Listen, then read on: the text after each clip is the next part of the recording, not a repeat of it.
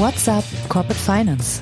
Der Podcast für die deutsche Corporate Finance Community mit spannenden Gästen aus der Banking-, Berater- und Finanzinvestor-Szene. Heute begrüßt euch Bastian Frien.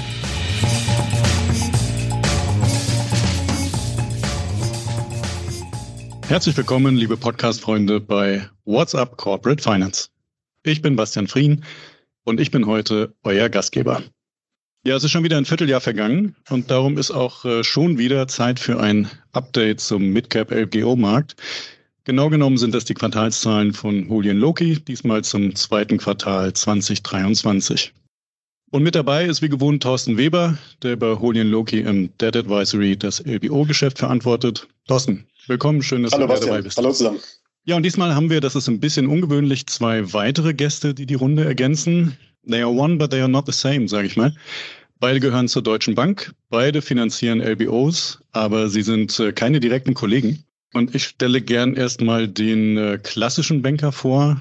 Live Knoch ist Head of Leverage Finance bei der Deutschen Bank mit Fokus auf den Midcap-Markt. Live hat sein gesamtes Berufsleben in dem Haus verbracht und dort, ich sag mal, eine klassische Karriere von der Risikoseite über die Firmenkundenbetreuung bis in die Strukturierung, in die Königsdisziplin durchlaufen.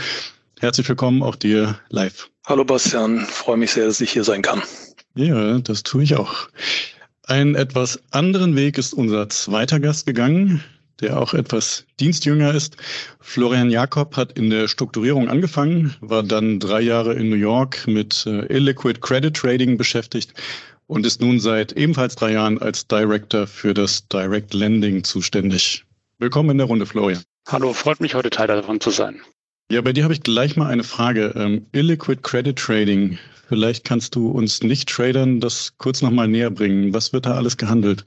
Ja, das Illiquid Credit Trading in der Deutschen Bank, das beschäftigt sich vor allem damit, Off-the-Run-Anleihen zu handeln, USPPs, Schuldscheine, also wirklich ähm, Kapitalmarktpapiere, die in ihrer Natur, sei es von der Issue-Größe als auch vielleicht von der Anzahl an Investoren illiquide sind, das heißt sehr selten handeln. Und hier geht es darum, eine Preisbildung zu finden, natürlich Risiko und Liquidität auch für Versicherungen oder andere Investoren zur Verfügung zu stellen und diese dann im, sei es im US-Markt oder auch international in Deutschland, Europa, aber auch natürlich in Asien dann zu handeln. Vielen Dank, Florian. Da haben wir wieder was gelernt. Ähm, ich schlage vor, wir klären vor dem Blick auf den Markt erstmal, was euch zwei Deutschbanker eigentlich unterscheidet. Ähm, Live, vielleicht machst du da mal den Aufschlag. Was macht Leverage Finance? Was macht Direct Lending? Ja, lass mich das vielleicht einordnen. Also Leveraged Lending betreiben wir im Grunde genommen primär auf drei Ebenen. Das sind drei produktgetriebene Leveraged Lending Bereiche. Der erste ist unser Large Cap Leveraged Finance oder Leveraged Debt Capital Markets, wo wir im Wesentlichen die Arrangierung von High Yield Bonds und Institutional TLB Strukturen machen. Die zweite ist Direct Lending, wo wir sehr individuell spezielle Kundensituationen inklusive 100% Underwrite durch die Kapitalstruktur begleiten. Das Unitranche-Produkt gehört da dazu. Und die dritte ist Midcap Leverage Finance, wozu der klassische Club-Deal im Rahmen eines LBOs beziehungsweise in der Regel nehmen wir da einen Anteil an der Finanzierung im Rahmen eines Syndikats. So, und jetzt kann man das Ganze noch wie so eine Klammer betrachten, wenn man nämlich noch das Ganze aus der Corporate-Sicht Leverage Lending betrachtet. Und hierzu zählen dann eben auch noch Garantiefazilitäten, Working Capital, Supply Chain Finance, spezielle Konstellationen wie ECA-gedeckte Exportfinanzierung, Asset-Based Facilities im Rahmen von höher verschuldeten Strukturen bei Corporates. Und mit all diesen Themen arbeiten wir über die unterschiedlichen Teams sehr erfolgreich zusammen. Das Schöne dabei ist, dass wir uns glaube ich, nicht zwischen Unitranche und Bankenclub entscheiden müssen, sondern im Zweifel das prüfen und anbieten, was der Kunde nachfragt. Okay, jetzt gibt's ja auch von der DWS noch einen Fonds, der, weiß nicht, 500, 700 Millionen Euro schwer ist. Ist das der, aus dem ihr das Direct Lending macht oder ist das nochmal was Separates? Florian, willst du dazu was sagen? Ja, sehr gerne. Also das Direct Lending in unserem Bereich, ja im Bereich von äh, Global Credit Trading, wo wir da beheimatet sind innerhalb der Investmentbank, das ist ein Bilanzgeschäft. Ja, wir haben natürlich die DWS separat ähm, als Entität, die bei uns natürlich auch partnerschaftlich mit reinkommen können, aber des, Balance, des Business, was wir betreiben, ähm, aus Direct Lending in der Investmentbank ist ein Bilanzgeschäft für die Bank. Mhm, okay. Dann wollen wir noch mal gucken, wie der Berater da drauf guckt. Thorsten, ist das aus deiner Sicht aus einem Haus oder sind das zwei ganz unterschiedliche Spieler und wann würdest du auf wen zugehen? Also unsere Sicht ist schon, dass ein Haus ist, dass wir dementsprechend aber je Transaktion eigentlich die Vorzüge von den beiden Teams entsprechend nutzen können. Und das macht es eigentlich aus unserer Sicht äh, sehr charmant, dass wir dementsprechend zwar ein Haus ansprechen können, aber dann dementsprechend in welche Richtung sich auch der Deal entwickelt, dann entweder halt mit dem Direct Lending Team sprechen können oder halt mit den Senior Kollegen sprechen können oder auch aus meiner Sicht auch mit beiden Kollegen sprechen können, wenn sich zum Beispiel um eine Situation handelt, wo man eine Unitranche-like Finanzierung benötigt und darüber hinaus noch eine Betriebsmittellinie. Und das ist eigentlich schon was, was jetzt mit Blick auf den Markt, mit Blick auf die Wahrnehmung jetzt nicht, nicht die Regel ist, kein Standard ist, was, was sehr interessant macht. Okay, sehr interessant tatsächlich. Live, wie könnt ihr euch denn austauschen? Dürft ihr das oder seid ihr regulatorisch klar getrennt? Wenn wir jetzt zwei Structural Finance Banker untereinander aus demselben Haus, die werden sich sehr rege austauschen. Geht das bei euch auch oder ist das untersagt? Nein, also uns ist die also wir unterliegen der gleichen Regulatorik. Wir sind in unterschiedlichen Business Units der Bank aktiv, aber agieren beide unter der Entität Deutsche Bank AG. In der Regel fragen wir aber den Kunden oder den Berater des Kunden, ob er damit einverstanden ist, dass wir uns untereinander mit den Teams austauschen. So und äh, in der Regel gibt es dort eben auch ein Einvernehmen und ähm, dann tauschen wir die Unterlagen äh, untereinander aus und entscheiden dann, ob wir mit entsprechend einem Proposal aus der Unitranche-Richtung oder mit einem Proposal aus der Club-Deal-Richtung äh, zurückgehen möchten oder gegebenenfalls auch beides anbieten. Und wie gesagt, die Kombination gibt's äh, regelmäßig auch. Ähm, beispielsweise können Florian und ich eine gemeinsame Finanzierungslösung gestalten, die ein 100% Underwriter-Akquisitionsfinanzierung aus seinem Buch vorsieht plus eine RCF und oder Guarantee Facility plus was immer noch benötigt wird an operativer Finanzierung. Und äh, wie Thorsten sagt, also ich glaube, diese, diese One-Stop-Lösung ist auch, ist auch ein gewisses USP und stellt vor allem sicher, dass die Unternehmung von Tag eins dann durchfinanziert ist. Und du sagst, ihr könnt das anbieten. Macht ihr das auch tatsächlich? Also fragt der Markt das nach? Wir haben das schon öfter gemacht. Es gibt eine Handvoll Situationen, in denen wir sehr erfolgreich zusammengearbeitet haben und das explizit auch nachgefragt wurde, beziehungsweise die Entscheidung deswegen zu unseren Gunsten gefallen ist, weil wir eben diese One-Stop-Shop-Lösung anbieten konnten. Kann man jetzt im Podcast natürlich nicht sehen, aber ich sehe Thorsten nicken. Äh, also scheint nicht so ganz verkehrt zu sein. Dem ist so. Also ich sehe es genauso. Und was man auch sagen muss, speziell in Primary-Situationen, wo das Thema Finanzierung dann doch für ein Unternehmer, Geschäftsführer exotisch ist. Da ist natürlich, wenn man auf der Unitranche-Seite auch eine Partei hat wie die Deutsche Bank, was einfach ein vertrauter Brand ist, dann schon was, wo man sich dann vielleicht einen Tick wohler fühlt, als mit Parteien, wo man namentlich so nicht wahrgenommen hat, die aber logischerweise auch ähm, Daseinsberechtigung haben, plus auch hohen Marktanteil haben. Aber das ist schon das, was wir auch sehen, wahrnehmen und was auch teilweise in Gesprächen auch genauso rüberkommt, wie es auch live und, Florian gerade beschrieben haben. Florian, wenn ihr euch den einzelnen Case anguckt, ist da nicht relativ schnell klar für euch, ob das jetzt eher auf eine Unitranche-Lösung hinausläuft oder vielleicht dann doch eher der Club-Deal wird oder ist das äh, oft offen? Also ich glaube, in vielen Fällen ist es schon so, dass man ähm, am Anfang sagen kann und da natürlich auch von ähm, Thorsten und Team natürlich auch eine Guidance bekommt, in welche Richtung sie eigentlich ähm, hier den Prozess gehen sehen. Es gibt natürlich dann auch immer wieder Prozesse, die irgendwo genau dazwischen liegen, wo man dann vielleicht mit beiden Lösungen zum Erfolg kommen kann, auch was am Ende die, die Leverage-Vorstellung ähm, des Kunden am Ende anbetrifft. Aber im, im Großteil sieht man dann schon von vornherein eigentlich, okay, hier der, der Advisor und Thorstens Team haben eigentlich die Meinung, das ist mit dem Kunden abgesprochen und dann kann man das dementsprechend dann aufgleisen.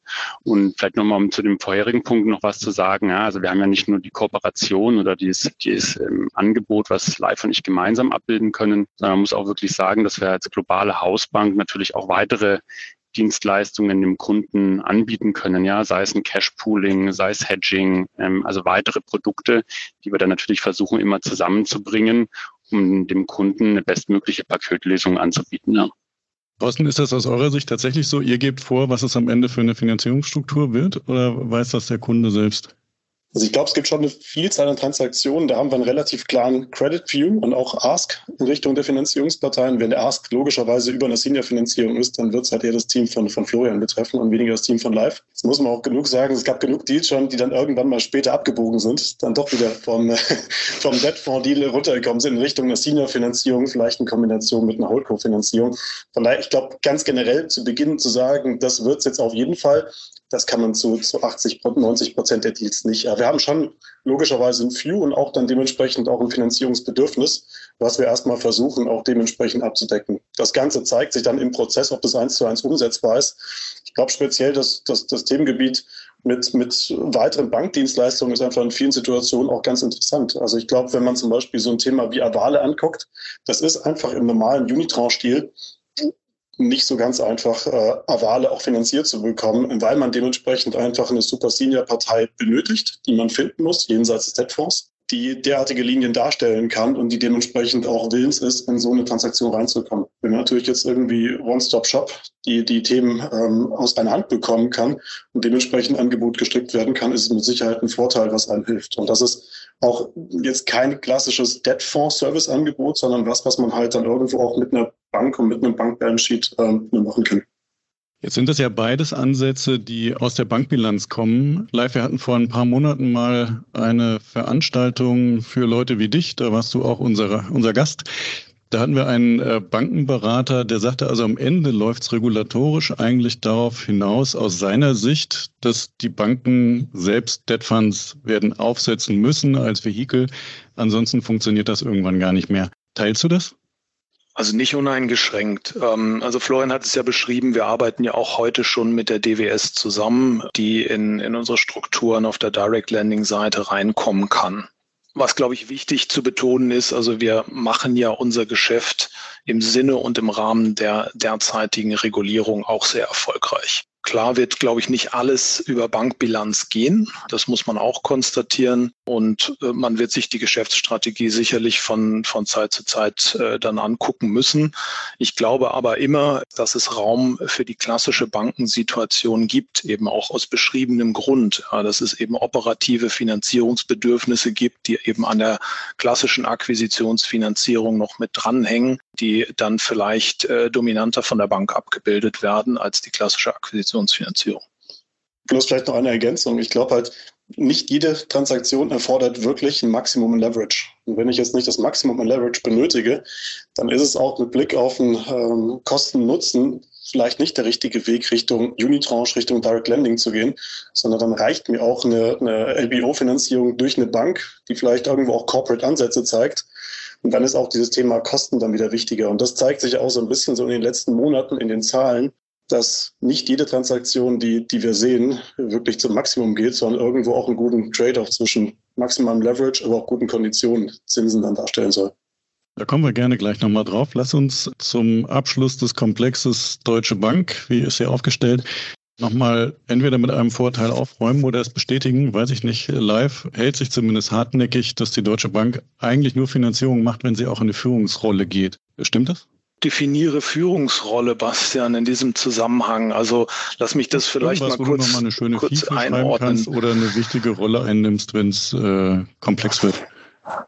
Also äh, lass mich darauf vielleicht so antworten, dass wir nicht blind, äh, sage ich mal, Exposure kaufen, ohne Einfluss ähm, oder, oder Gestaltung an der Finanzierung nehmen zu können. Wenn du das so als Leadrolle definieren würdest, würde ich sagen, ja. Ähm, diese klassische Leadrolle, wie wir sie aus dem Corporate-Bereich kennen, wo die Bank irgendwo den Club arrangiert, äh, vielleicht auch noch die Dokumentation führt, ich glaube, die gibt's im LBO-Bereich so nicht oder nicht mehr. Insofern, ja, also unser Anspruch ist natürlich hier äh, gestaltend auf die Finanzierung und Finanzierungsstruktur einzuwirken, gerne auch einen MLA-Titel zu bekommen und gerne auch von Anfang an, äh, wie gesagt, gestaltend dabei zu sein. Thorsten, so auch dein Eindruck?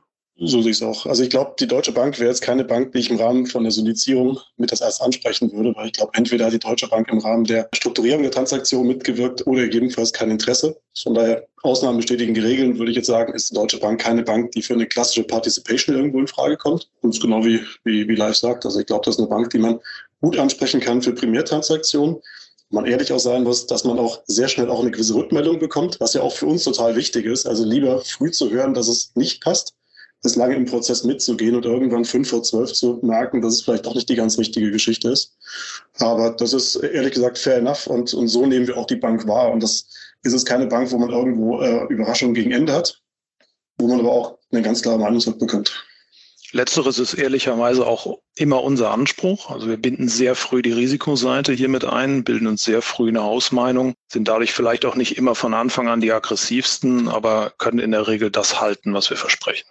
Dann haben wir, glaube ich, eine ganze Menge darüber gelernt, wie die Deutsche Bank aufgestellt ist in dem Segment. Jetzt wollen wir noch mal ein bisschen was über den Markt lernen. Da helfen natürlich immer die Zahlen von Holy Loki. Thorsten, schieß mal los. Was war los im zweiten Quartal 2023? Also im zweiten Quartal haben sich von den Zahlen her so ein bisschen die Trends, die wir jetzt aus den letzten Quartalen gesehen haben, fortgesetzt. Ich habe schon im Q1 gesagt, dass die Zahlen unterhalb des, des letzten Jahres sind, dass man unterhalb des Vorquartals ist, dass es jetzt schon so in eine Richtung geht, wo man einfach sieht, dass der Dealflow geringer ist und wo man auch sieht, einfach auch im täglichen Doing, dass die, die Aktivitäten schon selektiver werden bei den meisten Parteien. Und wenn man das vergleicht jetzt in Zahlen, also wir haben ein Quartal gesehen von 16 Transaktionen insgesamt, die gemacht wurden. Die 16 Q2-Transaktionen kommen auf die 28 Q1-Transaktionen. Bedeutet, wir haben im ersten Halbjahr knapp unter 50 Transaktionen gesehen. Das ist insgesamt schon verglichen mit den Vorjahren wirklich ein sehr überschaubarer Wert. Vielleicht kurz zur, zur Einordnung. Das erste Halbjahr 22 hatten wir noch mehr als 80 Transaktionen. Von daher merkt man schon eine gewisse Bremsspur aus dem operativen Geschäft auf der M&A-Seite. Und was so ein bisschen auch den Trend bestätigt, den ich auch im Q1 schon genannt habe, dass äh, M&A-Transaktionen, die in 2022 nicht angestoßen wurden und auch zu Beginn des Jahres vielleicht noch nicht direkt mit einer Vehemenz verfolgt wurden, dass die logischerweise auch in den Zahlen, die wir im Q2 jetzt gesehen haben, genauso fehlen, wie sie im Q1 fehlen. Und das hat jetzt aus unserer Sicht wenig mit der Pipeline zu tun, weil die Pipeline, die sieht eigentlich ganz gut aus. Aber das gibt einfach so ein bisschen jetzt das Geschehen der letzten Quartale wieder und ist auch ein Indikator dafür, dass Transaktionen einfach verschoben wurden, beziehungsweise einfach nicht gestartet wurden. Okay, das ist, glaube ich, schon mal ein guter Überblick. Da können wir an zwei, drei Stellen mal reingehen. Ich würde aber jetzt äh, da erst nochmal die Finanziererseite gerne zu reinholen. Ich habe mir eure Zahlen, die ich ja vorab dankenswerterweise bekommen habe, ähm, natürlich auch angeschaut. Ich finde die Deutsche Bank da einmal bei der Unitranche, einmal für Super Senior und viermal als Senior-Länder.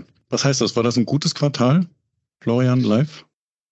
Jetzt haben wir beide Luft geholt. Ja, soll ich, soll ich einfach mal äh, soll ich einfach mal loslegen? Also grundsätzlich glaube ich, äh, kann man das Bild spiegeln, dass Q1 und Q2 relativ wenig Aktivität war. Jetzt über den Sommer war äh, tendenziell noch ein bisschen mehr los und wenn wir jetzt unsere Pipeline anschauen, dann erwarten wir eigentlich für Q3 und Q4 auch, auch ein bisschen mehr Aktivität. Jetzt muss man ehrlicherweise sagen, ich hatte es so ein bisschen versucht einzuordnen. Unser, unser Leverage Lending Geschäft ist wahrscheinlich ein bisschen breiter noch als das, was äh, in, in Thorstens Midcap Monitor dann Niederschlag findet. Und insofern sind nicht alle Transaktionen, auch insbesondere die, die einen Corporate Angle haben, dort abgebildet. Gefühlt war die Aktivität dadurch im Team ein bisschen höher, zumindest auf, auf meiner Seite. Und hinzu kommt, dass wir, glaube ich, alle das ist auch eine Beobachtung, die ich glaube ich, äh, die sich glaube ich durch die Bankenlandschaft und durch die Fondslandschaft durchzieht, auch im Portfolio Themen hatten, wo der eine oder andere dann äh, ein Amendment brauchte, äh, der eine äh, für Neusetzung von Covenants verhandelt wurden, vielleicht auch äh, der eine oder andere Liquiditätseinschuss notwendig war. Das sind Themen, die natürlich auch sehr viel Arbeit äh, verursachen, die dann aber eben in dem Midcap Monitor nicht sichtbar sind. Dem ist genauso. Also ich glaube, wenn wir es jetzt am Markt so ein bisschen auch spiegeln, auch wenn wir neuen Transaktionen in den Markt gehen, Parteien ansprechen, dann ist es nicht so, wie man es jetzt vielleicht aufgrund der Zahlen irgendwie ablesen könnte, dass die Leute geradezu warten, bis wir im nächsten Deal in die Ecke kommen, weil es einfach nichts auf dem Tisch gibt, sondern es gibt einfach eine ganze Menge an Portfolioarbeit. Ein Teil wahrscheinlich genau im Bereich der Anpassung von Covenants, Anpassung von Strukturen, sonstigen Themen. Ein Teil auch mit Sicherheit im, im Tick positiveren Geschäft, wenn es dann um Add-ons geht. Ja, und der andere Teil einfach im, im, im Bereich neue Finanzierung, wobei man da schon sagen muss, die Parteien selektiv sind, was aber auch halt irgendwo der, der Marktlage und auch dem Umfeld Rechnung trägt. Wir nehmen alles gleich nochmal kurz rein. Gerade nochmal die Stimme von dem Direct Lending Bereich. Florian. Ja, sehr gerne. Also ich kann jetzt nur monitoren, was die anderen beiden gesagt haben. Ne? Also ich glaube, man kann schon sagen, dass gerade Q1, gerade was auch neue Prozesse anging, ähm, sehr verhalten war. Ja, und dann muss man sagen, dass natürlich dann in Q2, gerade im Mai auch, doch einiges äh, gestartet hat. Davon ist einiges dann weitergeführt worden, einiges ist ähm, irgendwie auch abgebrochen worden und dass man das eigentlich dann spiegeln kann, was dann über den Sommer jetzt passiert, dass der Sommer relativ aktiv ist. Ja. Ähm, wir denken auch noch, dass der September dann nochmal ein bisschen noch eine Schippe drauflegen wird, es nochmal aktiver wird, aber dass im Großen und Ganzen man sagen muss, dass was gerade neue Prozesse angeht, bis April relativ dünn war und seitdem kann man eigentlich einen stetigen Anstieg in der Aktivität von unserer Seite verzeichnen. Und ich glaube, das sieht man ja auch dann, wenn man ähm, Thorstens Zahlen anguckt, dass gerade die Aktivität eigentlich auf der Add-on-Seite passiert ist. Und was jetzt neue Finanzierungen angeht, ja, dann ist man einfach dann, wenn Prozesse im Mai angefangen haben, ja, dann sind die jetzt aktuell gerade im, in der Signing- und Closing-Phase oftmals. Ja, also ich glaube, dass wir da dann schon auch auf den, in den nächsten Wochen und Monaten mehr sehen sollten, was dann da auch über den, über den Ticker läuft. Ja. Wobei, wenn ich das richtig im Kopf habe, äh, Thorsten, korrigiere mich, im zweiten Quartal das Thema Add-ons doch wiederum recht schwach war. Also ich würde es ehrlich gesagt eher so ein bisschen als, als jetzt Momentaufnahme sehen und eher so ein bisschen als, als Verschiebung innerhalb des Jahres. Ich glaube, die, die, die Krux im jetzigen Q2 und auch aufs erste Halbjahr gesehen ist so ein bisschen die, die wirklich überschaubare Dealanzahl, wo auch dann zwei, drei, vier Transaktionen irgendwo einen Ausschlag von vier, fünf, sechs Prozent ausmachen. Ich würde jetzt aber keinen negativen Trend ablesen. Also wir sehen schon, dass das Thema Add-on sehr, sehr aktiv gespielt wird, insbesondere von Debtfonds auch sehr stark unterstützt wird. Was wir halt auch sehen, das ist halt genau dieses Thema Refinanzierung, dass man Strukturen hat, wo man einfach nochmal Anpassungen vornimmt, wo vielleicht auch ein Kapitalbedarf ist. Das sind jetzt keine Transaktionen, die am Markt visibel sind, oder größtenteils nicht. Aber das sind halt schon Transaktionen, die einfach Kapazitäten wegnehmen und auf der anderen Seite dementsprechend auch die Banker aktiv halten. Ja, und ich glaube, wenn man sich den Markt für neue Transaktionen ansieht, äh, sei es Primary, sei es Secondary, da ist es einfach so, dass Deals im jetzigen Umfeld einfach länger dauern. Also ich glaube, wir haben auch Transaktionen gesehen, selbst auch gemacht, die planmäßig in knapp unter drei Monaten umgesetzt wurden, was so nah am Idealfall ist aus den, den letzten Jahren. Wir sehen aber auch in anderen Transaktionen, dass es einfach einen Tick länger dauert, dass wir ähm, einfach DD-seitig längere Runden drehen und dass dementsprechend Prozesse eher mal so Richtung dreieinhalb bis vier Monate gehen wenn es auch die M&A-Prozesse herlassen. Das ist auch mal ein wichtiger Punkt und da vielleicht auch mal die Brücke geschlagen. Also ich glaube, ein Teil der Transaktionen, die hier nicht abgebildet ist und die einfach fehlt, das sind einfach auch Transaktionen, die im M&A-Bereich gemacht wurden und dann von Strategen gekauft wurden. Und Strategen haben im jetzigen Markt nicht die schlechtesten Karten, das muss man auch sagen. Ja, das ja, hat ja möglicherweise auch mit der Finanzierung ein bisschen was zu tun. Also vielleicht gucken wir uns nochmal die Verteilung von Banken und äh, Debt Funds an. Das ist ja jetzt äh, tatsächlich absolut gleich verteilt, 50-50. Das hatten wir zuletzt 2019. Live schlägt das Imperium da jetzt endgültig zurück? Oder haben die Debt Funds äh, einfach kalte Füße? Oder ist es vielleicht so, wie Thorsten, glaube ich, vorhin schon mal äh, begonnen hat anzudeuten, äh, sind die Finanzinvestoren vielleicht auch gar nicht so bullisch, nicht so äh, risikofreudig und äh, deswegen ist das, was die Banken an Konditionen bieten, dann auch das attraktivere Paket aktuell?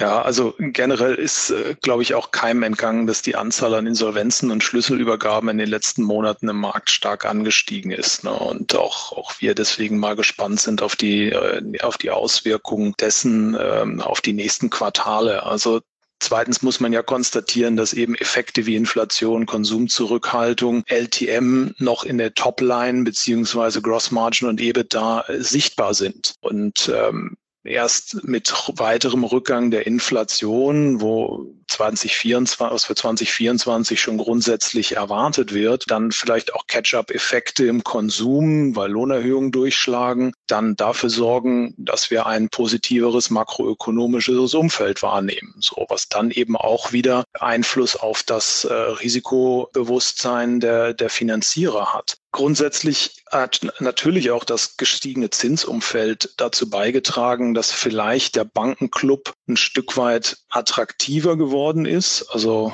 vielleicht nur mal zum Vergleich. Also von einem halben, dreiviertel Jahr der Euribor noch negativ. Jetzt sind wir bei vier Prozent gut. Da hat sich so manche, haben sich so manche Finanzierungskosten dann mal verdoppelt. Und das wird dann irgendwann auf der Interest Cover Ratio auch ein Thema, wie viel Leverage dann die Struktur tatsächlich noch verträgt. Und ja, wir haben in der Vergangenheit mehr Nachfrage nach Clubstrukturen wieder gesehen, glaube ich einfach, weil es am Ende das dann, dann Zinsthema ist. Wie schätzt du das ein, Florian? Ist ähm, der Zinsanstieg tatsächlich jetzt auch ein äh, Nachteil der Finanzinvestoren im Kampf gegen die Strategen? Ist das spürbar, weil es einfach vielleicht nicht mehr möglich ist, auch dann über die Direct Lending Seite so hoch zu leveragen, wie man das früher vielleicht konnte?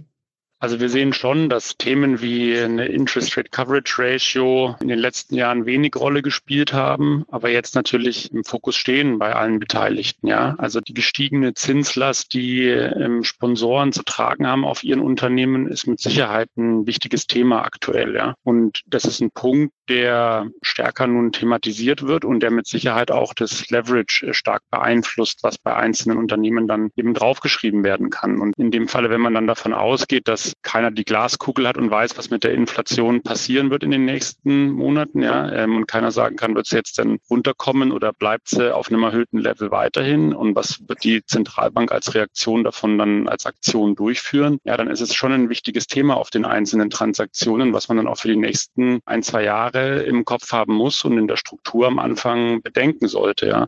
Und in dem Zusammenhang sehen wir das schon, dass hier großer Fokus besteht. Ob man jetzt dann sagen kann, dass hier deswegen allein Strategen bevorzugt sind, verglichen mit Sponsoren, das ist eine schwierige Aussage an der Stelle. Also wir sehen schon, dass Strategen gut positioniert sind und Valuations vielleicht auch ähm, hier von Strategen eher gezahlt werden können, die da ähm, in der Vorstellung sind. Aber dass das jetzt allein aufgrund der höheren ähm, Base Rate der Fall ist, das sehen wir jetzt eher weniger. Aber Thorsten, was seht, was seht ihr da an der Stelle? Ich glaube. Ja, also ich glaube, es ist eher das Thema Wahrnehmung und Bereitschaft, wirklich hohe Preise zu zahlen. Und das ist, glaube ich, nochmal so ein Punkt, den man jetzt gefühlt so als Finanzinvestor wahrscheinlich auch bei jedem Thema durchspielt. Ist man wirklich bereit, das Premium zu zahlen? Und wahrscheinlich ist es bei vielen Transaktionen, wo es um Kaufpreis-Multiple von 15 bis 20 und mehr Mal geht, völlig egal, ob ob die Finanzierung bei 5,5, bei 6 Mal ist oder bei 5 Mal. Es geht einfach um die per se Bereitschaft, wirklich nochmal das Premium und den sehr, sehr hohen Kaufpreis zu zahlen. Da würde ich davon ausgehen, und das ist so ein bisschen vielleicht dann der Punkt, wo die Strategen dann wirklich im Vorteil sind, war in den letzten Monaten die Bereitschaft von, von Finanzinvestoren nicht so da wohingegen bei Strategen, wenn es halt dann den strategischen Fit gab, dann schon eine Bereitschaft da war. Und das sehen wir auch in Transaktionen, die abgeschlossen wurden, die wahrscheinlich noch vor neun oder zwölf Monaten vielleicht eher im PE-Bereich geblieben wären. Lass uns noch mal ein bisschen das Thema Refinanzierung ähm, anschauen. Das ist ja recht vielschichtig. Da hattest du, Thorsten, jetzt Covenant-Brüche angesprochen. Das ist ja alles noch einigermaßen äh, harmlos. Wie viele echte harte finanzielle Restrukturierungen habt ihr denn äh, gesehen, vielleicht auch begleitet? Und was kannst du da äh, über die Finanzierer sagen? Gut, bei uns selbst muss ich zugeben, ich meine, wir sind ein Team, was, was primär für Neu- und Refinanzierung zuständig ist. Jetzt ist Julian Loki dafür auch bekannt, dass wir auch im Bereich Restrukturierung äh, sehr stark unterwegs sind. Durchaus. Das muss ich aber einfach flaggen. Das sind einfach die Kollegen von uns, die aber auch nicht direkt in derselben Sparte unterwegs sind. Da sehen wir logischerweise schon eine erhöhte Aktivität, eine ganze Menge an Transaktionen, wo dementsprechend Handlungsbedarf ist, was ja auch angesichts der Rahmenbedingungen jetzt nicht nur Zinsanstieg, sondern auch der, der operativen Themen nicht verwunderlich ist. Wir merken das auch, logischerweise mit Blick auf Neufinanzierung, dass wir auch uns, wenn wir eine Neufinanzierung angehen, einfach ein bisschen den Sektor angucken und Gedanken machen, inwiefern der Sektor vielleicht mit anderen Themen beschäftigt ist, die eine Finanzierung erschweren. Das muss man fairerweise sagen, wenn ich jetzt unseren Dealflow die letzten sechs, neun Monate angucke, da waren halt dann doch sehr, sehr viele Deals auch aus dem Bereich äh, Software, IT dabei, die extrem gut zu finanzieren waren. Wir hatten auch Consumer-Themen, nur wir hatten dann in der Regel entweder ähm, das Glück oder Geschick, dass wir entweder eine Nische erwischt haben, in der die Finanzierung gut möglich war, oder einfach die richtigen Finanzierungsparteien gefunden haben, die ähm, gemeinsam mit dem Sponsor-Team gerne umgesetzt haben. Aber ich um die Frage zu beantworten, ja, es gibt eine höhere Aktivität. Selbst sind wir halt davon als Team eher, eher sekundär tangiert. Ist das bei der Deutschen Bank genauso oder habt ihr auch erste Hand Erfahrungen, die ihr mit uns teilen könnt? Ja, also grundsätzlich äh, ist das, glaube ich, liegt das in der Natur der Sache für eine äh, Bank, dessen Kerngeschäft ja das, das Kreditgeschäft auch ist, ähm, dass wir eine höhere Aktivität in dem Restrukturierungsbereich sehen. Äh, es ist einfach dem makroökonomischen Umfeld geschuldet. Jetzt mit LBO-Fokus haben wir, glaube ich, das Glück, dass wir auch in der Vergangenheit sehr selektiv, sehr risikobewusst vorgegangen sind, so dass wir dort nicht übermäßig betroffen sind. Ja, grundsätzlich kann man, glaube ich, sagen, also äh, wir unterhalten sehr engen Draht zu äh, unseren Restrukturierungskollegen. Wir haben seit Jahren äh, eine Restrukturierungsabteilung, die sehr erfahren ist. Und äh, ich glaube, dass dort, dass wir dort als Bank eben auch, sage ich mal, einen guten Ansatz fahren und auch einen sehr konstruktiven Ansatz fahren. Ja, und wenn man da vielleicht mal hinzufügen kann, also wir haben ja jetzt trotzdem in den letzten drei Jahren wirklich viel gesehen, ja, also hin von Covid über Supply Chain Probleme, generelle Makrovolatilität aufgrund von einer kriegerischen Auseinandersetzung in Europa, ja, die wir seit äh, Jahrzehnten nicht gesehen haben. Und jetzt auch das Thema Inflation. Also ich glaube, dass man gerade auf der Portfolio-Management-Seite bei allen Marktteilnehmern über die letzten Jahre hin sehr großen Fokus hat. Ja? Also hier ist so viel passiert auf einer makroökonomischen Seite, was am Ende sich durchschlägt über die Cashflow-Statements, die Income-Statements, als auch das Balance Sheet bei den unterschiedlichen Unternehmen, was man einerseits bei der beim Neugeschäft natürlich zu bewerten hat. Also wie schätzt man die letzten zwei Jahre ein? War der, war die Topline stark getrieben durch ähm, Konsumentenverhalten, was aufgrund von Finanzierungshilfen getrieben wurde, ja? hin zu anderen Themen wie auf der Supply Chain, dass es Probleme gab, dass es hier auf der Rohmaterialseite Beschaffungsprobleme gab. Ja? Also man ist, finde ich, seit konstant seit drei Jahren mit einem sehr starken Fokus im Portfolio unterwegs und es ändert sich jetzt im aktuellen Marktumfeld natürlich nicht. Ich glaube eher, dass dass es nochmal noch mal stärker werden wird und dass man hier aber natürlich auch im Neugeschäft schon seit den letzten drei Jahren versucht, diese Risiken adäquat anzuschauen und auch einzupreisen. Das ist, glaube ich, äh, sind lauter gute Punkte. Wenn wir da mal in die Zukunft gucken, was dürfen wir denn dann erwarten? Also man kann es ja auch so drehen und ähm, sagen, eigentlich ist bislang erstaunlich wenig passiert für all das, was uns so durchgeschüttelt hat. Ist das jetzt der Beginn von etwas, was ins Rollen kommt? Oder hat es jetzt eben die Schwächeren erwischt und jetzt kommen wir wieder in etwas ruhigere Fahrwasser? Wer mag dazu eine Meinung haben? Wenn ich vielleicht mal loslege. Also ich glaube halt, dass einige von den Faktoren, die letztes Jahr dazu geführt haben, dass weniger M&A-Prozesse gestartet wurden, sei es jetzt die hohe Inflation, die in Aussicht stand, sei es die hohen Rohstoffpreise, sei es auch der, der kräftige Zinsanstieg. Jetzt mit Ausnahme des Zinsanstiegs, aber die anderen beiden Punkte, die sind ja schon jetzt einen Tick runtergekommen, beziehungsweise in Richtung New Normal, dass man dementsprechend jetzt nicht davon ausgehen kann, dass wir jetzt in einem Jahr eine Base Rate, eine Verzinsung von, von ein, zwei Prozent haben. Ich glaube, davon sind wir uns alle klar. Aber ich glaube, die, die Faktoren, die extreme Unsicherheit herbeigeführt haben, die haben sich irgendwo stabilisiert. Und dementsprechend wäre ich jetzt mit Blick auf den Gesamtmarkt und auch mit Blick auf ein zweites Halbjahr und auch mit Blick darauf, wie wir gerade sehen, wie Transaktionen reinkommen und wie sich Transaktionen entwickeln, eigentlich ganz optimistisch, dass sich das in die richtige Richtung entwickelt und dass auch das zweite Halbjahr aktiver wird. Dass wir natürlich im Jahr 2022, 2021 in den Zahlen so nicht matchen werden, das, das sieht man in den Zahlen jetzt schon. Nur ich glaube, auf dem Niveau, wo wir aktuell unterwegs sind und auf der Aktivität, die wir aktuell sehen, auch mit Blick auf jetzt Pipeline und, und auch jetzt über die Sommermonate Deals, die in den Markt gekommen sind, ist es eigentlich in Ordnung. Und ich glaube, die Stabilisierung, die wir sehen, die wird sich auch dann kurzfristig in den Zahlen widerspiegeln und der Aktivität, die wir dann im Midcap-Monitor sehen.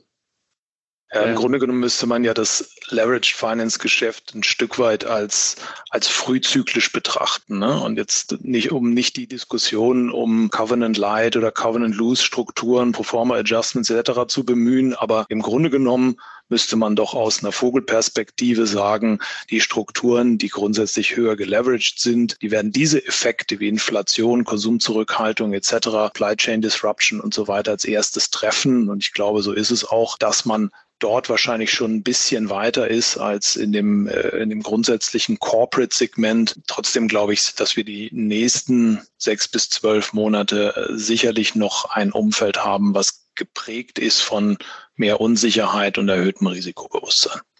Ja, ich glaube, das, was der Markt immer am wenigsten mag, ist natürlich Ungewissheit. Ja. Ich glaube, bei einigen Themen, da hat man jetzt zwar nicht große Sicherheit, was die nächsten Schritte sein werden, aber ich glaube, die Leute haben sich zunehmend daran gewöhnt. Wir haben mehr Track Record in den Zahlen von Unternehmen zu zeigen, wie haben sich denn die einzelnen Effekte nun ausgewirkt über die letzten zwölf Monate? Und auf der Basis würde ich total mit Thorsten mich einverstanden zeigen, zu sagen, ja, okay, wenn man das jetzt so sieht, dann erwarten wir auch eine stärkere Pipeline, gerade im zweiten Halbjahr. Ja, also die Leute haben sich daran angepasst. Man hat äh, mit Sicherheit auf allen Seiten die Erwartungen auch an den Markt angepasst, sei es Valuations, sei es Finanzierungsstrukturen, sei es, wie man vielleicht über einzelne strukturellen Themen auch wieder nachzudenken hat. Und daher denken wir, dass in dem, in dem neuen Marktumfeld, und die Frage ist immer, was ist ein neues Marktumfeld? Gefühlt redet jeder jedes zweite halbe Jahr von einem neuen Marktumfeld, dass sich die Leute daran wieder anpassen werden und, glaube ich, bei allen Marktteilnehmern auch das Interesse besteht, neues Geschäft zu tätigen. Ja? Und dass wir das dann, glaube ich, im zweiten Halbjahr sehen werden